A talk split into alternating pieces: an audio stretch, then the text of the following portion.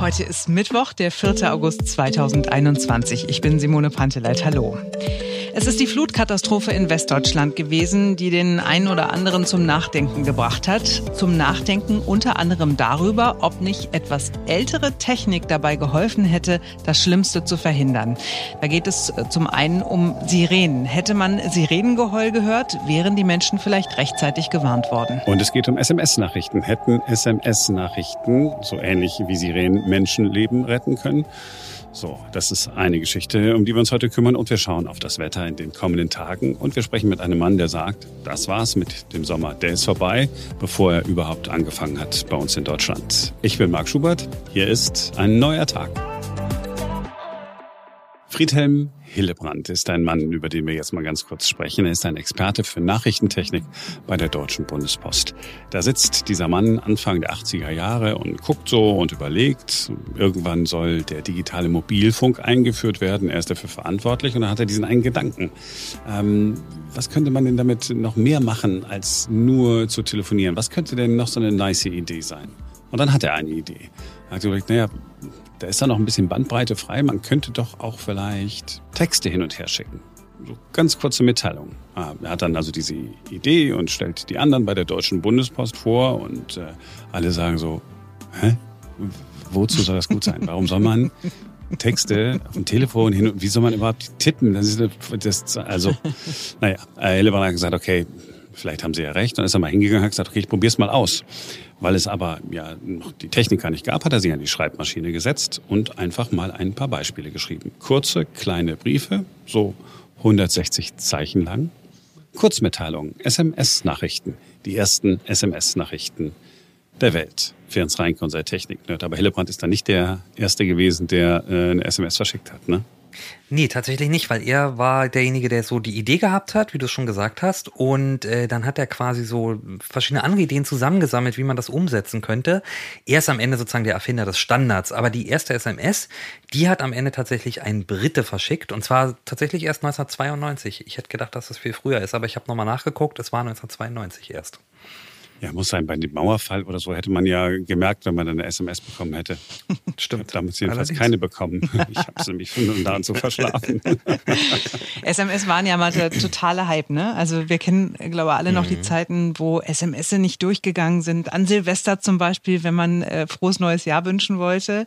Es war alles hoffnungslos überlastet. Und trotzdem, nach der Flutkatastrophe in Westdeutschland ist über SMS Broadcast und, gesprochen ähm, worden. Die Telefonanbieter bieten es bis bis jetzt in Deutschland nicht an. Aber ich glaube auch da, ich habe gerade mit Anni Scheuer gesprochen über diese Frage, scheinen sich Veränderungen anzubahnen, sodass auf jeden Fall sehr zeitnah Gespräche stattfinden können, ob wir das zusätzlich machen. Aber Und das ist im Prinzip das, was äh, Friedhelm Hillebrand erfunden hat.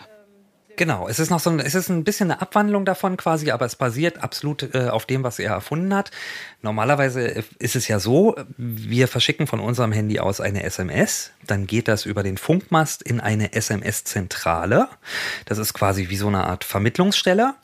Die Zentrale wiederum fragt danach, zu welchem Handy das äh, geschickt werden soll ruft dann dieses Handy aus, quasi guckt, in welchem Mast ist es eingebucht und stellt äh, dann diese SMS an das betreffende Handy zu. So, beim SMS Broadcast, beim Cell Broadcast, da funktioniert es so, man schickt quasi die Nachricht einmal äh, über den Sendemast in die SMS-Vermittlungsstelle und dann schickt die das aber nicht an ein bestimmtes Handy, sondern stur an alle Handys, die gerade an einem bestimmten Handymast eingebucht sind. Warum soll das besser sein, als es übers Internet zu verschicken?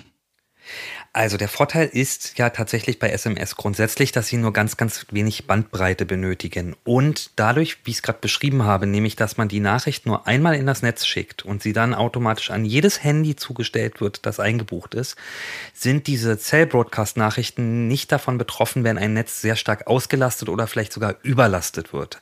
Das heißt, selbst wenn es sehr, sehr, sehr langsam ist, wird diese Nachricht auf jeden Fall früher oder später an die Handys zugestellt. Das ist der große Vorteil, als wenn man das beispielsweise über WhatsApp oder eben zum Beispiel übers Internet verschickt. Also die Wahrscheinlichkeit, dass es ankommt, ist wirklich extrem hoch, auch wenn das Netz sehr, sehr ausgelastet ist. Und das gibt es ja auch schon ewig und drei Tage, aber irgendwie benutzt es keiner. Warum eigentlich nicht? Es ist so ein bisschen in Vergessenheit äh, geraten tatsächlich. Also es gibt es im Prinzip Cell Broadcast gibt es schon so lange, wie es SMS selber auch gibt. Also erfunden, die, die ersten Ideen Anfang der 80er, dann Ende der 80er der Standard eingeführt, Anfang der 90er als Technik. Und es ist tatsächlich auch mal eine Weile genutzt worden. Vielleicht erinnert ihr euch noch, es gab früher diese Infoservices, so bei D1 und bei D2. Da konnte man dann zum Beispiel so einen Formel-1-Ticker beispielsweise abonnieren oder auch einen Nachrichtenticker und dann hat man so im Handy-Display, keine Ahnung, so die aktuellen Formel-1-Ergebnisse zum Beispiel immer angezeigt bekommen. Ist im Prinzip genau dieselbe Technik wie Cell Broadcast. Das heißt, die Nachricht wird an einfach alle Handys geschickt, die das abonniert haben. Das hat sich nur nie ähm, so wirklich rentiert für die Anbieter. Äh, und deswegen haben die irgendwann gesagt, okay, brauchen wir nicht, können wir kein Geld mit verdienen. Und dann sind die meisten so Mitte Ende der 90er Jahre im Prinzip äh, wieder aus diesem Cell Broadcast ausgestiegen. Und dadurch ist es so ein bisschen in Vergessenheit geraten. Aber es wird doch aktuell auch verwendet, oder? Also ich war jetzt in Italien im Urlaub mhm. und als ich über die Grenze zurückkam, dann nach Deutschland, also erst Österreich, dann Deutschland, habe ich eine SMS bekommen von der Bundesregierung. Ich kann diese SMS auch mal etwas erstaunt tatsächlich. Warte. Äh, äh, äh die Bundesregierung. Ich kann auch die Telefonnummer der Bundesregierung sagen, wenn ihr sie gerne haben wollt. Willkommen, welcome. Bitte beachten Sie die Test- und Quarantäneregeln. Please follow the rules on Tests Quarantine.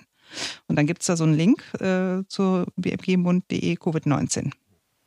Genau, genau. Also das ist tatsächlich so, ich glaube seit ungefähr März ist das so, dass man äh, diese SMS verschickt, wenn Leute eben ja über die Grenze, über die Grenze fahren. Das kann man ja erkennen, weil sie eben bei einem bestimmten Handymast oder bei bestimmten Handymasten eingebucht sind. Das heißt, im Kleinen gab es das tatsächlich schon. Das hat man halt wegen Corona eingeführt, aber es war nie angedacht, das im Prinzip als Katastrophenwarnsystem zu nutzen. Das kam jetzt am Ende des Tages erst ähm, eben durch diese Hochwasserkatastrophe in Westdeutschland, dass die Diskussion überhaupt erst wieder aufgekommen ist. Ähm, es gab immer mal die Überlegung, das tatsächlich einzuführen, zumindest in irgendwelchen Konzeptpapieren, aber man hat halt gedacht, okay, SMS, das ist so eine uralte Technik, das, das braucht man nicht, da gibt's modernere Techniken, Apps beispielsweise, und dann hat man das halt tatsächlich immer wieder verworfen. Anders als in anderen Ländern, ja. Also Japan nutzt es ja beispielsweise schon seit vielen Jahren, um vor Erdbeben zu warnen oder bei Erdbeben zu warnen. Die Philippinen nutzen es, Israel nutzt es auch. Und äh, hier bei uns in Europa ist es in einigen Ländern tatsächlich auch schon seit ein paar Jahren üblich unter anderem in Rumänien, in Litauen und in den Niederlanden tatsächlich. Da wird das schon länger genutzt. In vielen anderen europäischen Ländern gibt es äh, den Plan, es tatsächlich auch äh, einzuführen. Also Italien will es einführen beispielsweise und eben hier bei uns in Deutschland ist die Diskussion jetzt auch wieder da und es soll ja auch kommen tatsächlich nächstes Jahr. Das ist eine ganz nice Idee. Ja? Etwas, was wir haben. Und da muss auch keine Angst haben, dass er wieder was Neues lernen muss. Leute, ihr habt keine Angst. Es ist, es ist eine neue Technik. Es scheint eine neue Technik zu sein, aber sie ist eigentlich ganz alt keine Angst vom Datenschutz. Ja, und Marc, man sieht auch, nicht alles, was äh, früher mal gut war und was früher mal funktioniert hat, ist heute noch schlecht. Nein, das, das, stimmt, das stimmt. Ja, ja, ich, ich, ich sag ja, ich, ich sag ja schon nichts. Es gibt halt so ein paar technische Erfindungen, die werden halt niemals schlecht tatsächlich. Das Rad zum Beispiel, die Spülmaschine, der Kühlschrank. Ja, ich bin naja, dabei. Auch, die, auch die Sirenen äh, wieder zu reaktivieren quasi im Katastrophenfall. Auf jeden Fall, warum nicht? Ja, gar kein Problem damit, aber da muss man erstmal den Leuten wieder beibringen, was heißt eigentlich nochmal welches Sirenensignal? Da schicken die sich dann gegenseitig WhatsApp-Nachrichten, um sich zu erklären, was das ist. Na, vielleicht funktioniert ja nächstes Jahr der Warntest-Tag dann mal.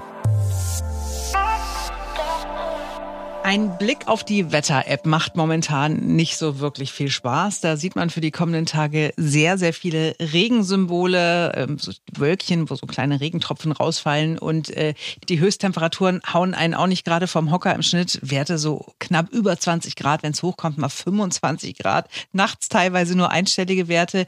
Das fühlt sich schon so ein bisschen nach Herbst an. War es das etwa schon mit dem Sommer? Das fragen wir Wetterexperte Kai Zorn. Jetzt muss ich dich, glaube ich, in mehrfacher Hinsicht enttäuschen. Enttäuschung Nummer eins. Höchstwerte von 23 bis 25 Grad sind für unsere Breitengraden und für unsere Jahreszeit absolut durchschnittlich und normal. Enttäuschung 2.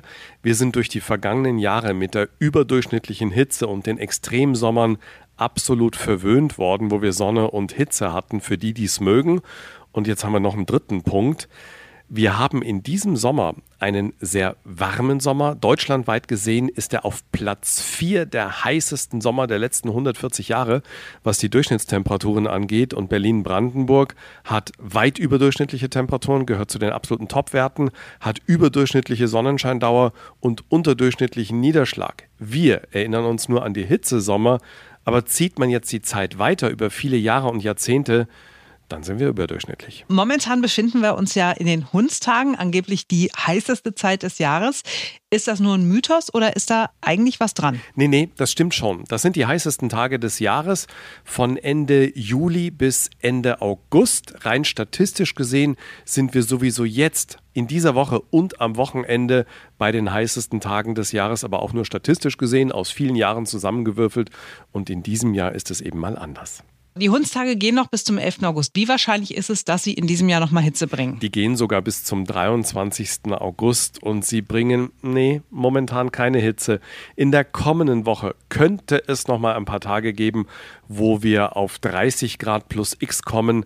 Aber sonst sind 25, 27 Grad das höchste der Gefühle. Die Woche bleibt wechselhaft bis zum Wochenende. So, während wir uns hier mehr Sommer wünschen, ächzt äh, der Süden Europas ja unter einer extremen Hitzewelle, besonders schlimm in Griechenland, Italien, der Türkei. Inwieweit hängt das mit unserem Wetter hier zusammen?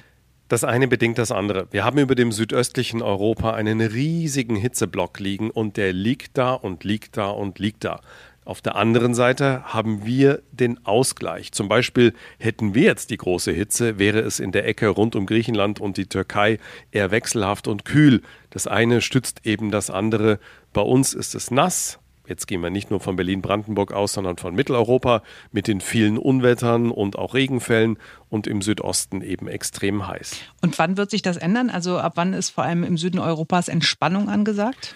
Das dauert noch. Mindestens eine Woche bleibt uns die Hitze hier erhalten und dann schwächt sie sich allmählich ab. Sie wird aber noch nicht vorübergehen und immer wieder aufflackern. Bis Ende des Monats wird sich da relativ wenig tun. Übrigens bei uns genauso wenig. Das wechselhafte Wetter geht weiter mit ein paar sonnigen Sommertagen dazwischen, die auch mal Badewetter bringen und dann wieder mit Wind, Regen und einer Abkühlung. So, also Kai Zorn hat uns ein bisschen äh, ernüchtert, was den Sommer angeht. Ähm, aber er hat auch gesagt, so schlecht, so schlecht ist er gar nicht. Wir, wir glauben es bloß, wir sind ein bisschen zu blöd. Äh, Kai Zorn hat ja seit einiger Zeit einen eigenen YouTube-Kanal, wo er täglich äh, mehrfach aktuelle Wettervideos veröffentlicht. Ich bin ein echter Fan. Der erklärt das immer so richtig schön auf den Punkt. Man versteht es alles sofort und er guckt mit einem auch so ein bisschen mal in die Zukunft und spekuliert so ein bisschen, was die anderen sich immer nicht so äh, trauen. Äh, der YouTube-Kanal heißt Kai Zorn Wetter. Wer den nicht findet, äh, der sollte nie wieder was tippen. okay, wow. Ne, Kai Zorn das Wetter. Schafft man, wenn, ja, wenn, man wenn kann man es das nicht schaffen, in der hinkriegt. Tat. So, so habe ich es gemeint. Ich wollte, net, ich wollte was Nettes sagen. So, jetzt haben wir uns ein bisschen über Technik unterhalten, ein bisschen über Wetter. Für heute war's das. Genau, wir hören uns morgen wieder, denn dann ist wieder ein neuer Tag.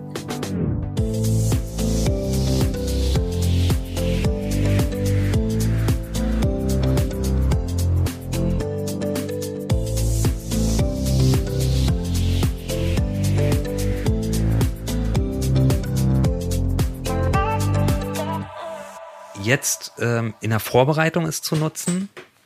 Ähm, oder. Lola, geh mal noch mal kurz, kurz raus. Geht gleich weiter. Danke, Ferenc. Willst du noch drin Sehr bleiben gerne. oder willst du dich jetzt mit Lola Ich mache mich auf jeden Fall stumm. Okay. Dann kann Lola hier rumspielen.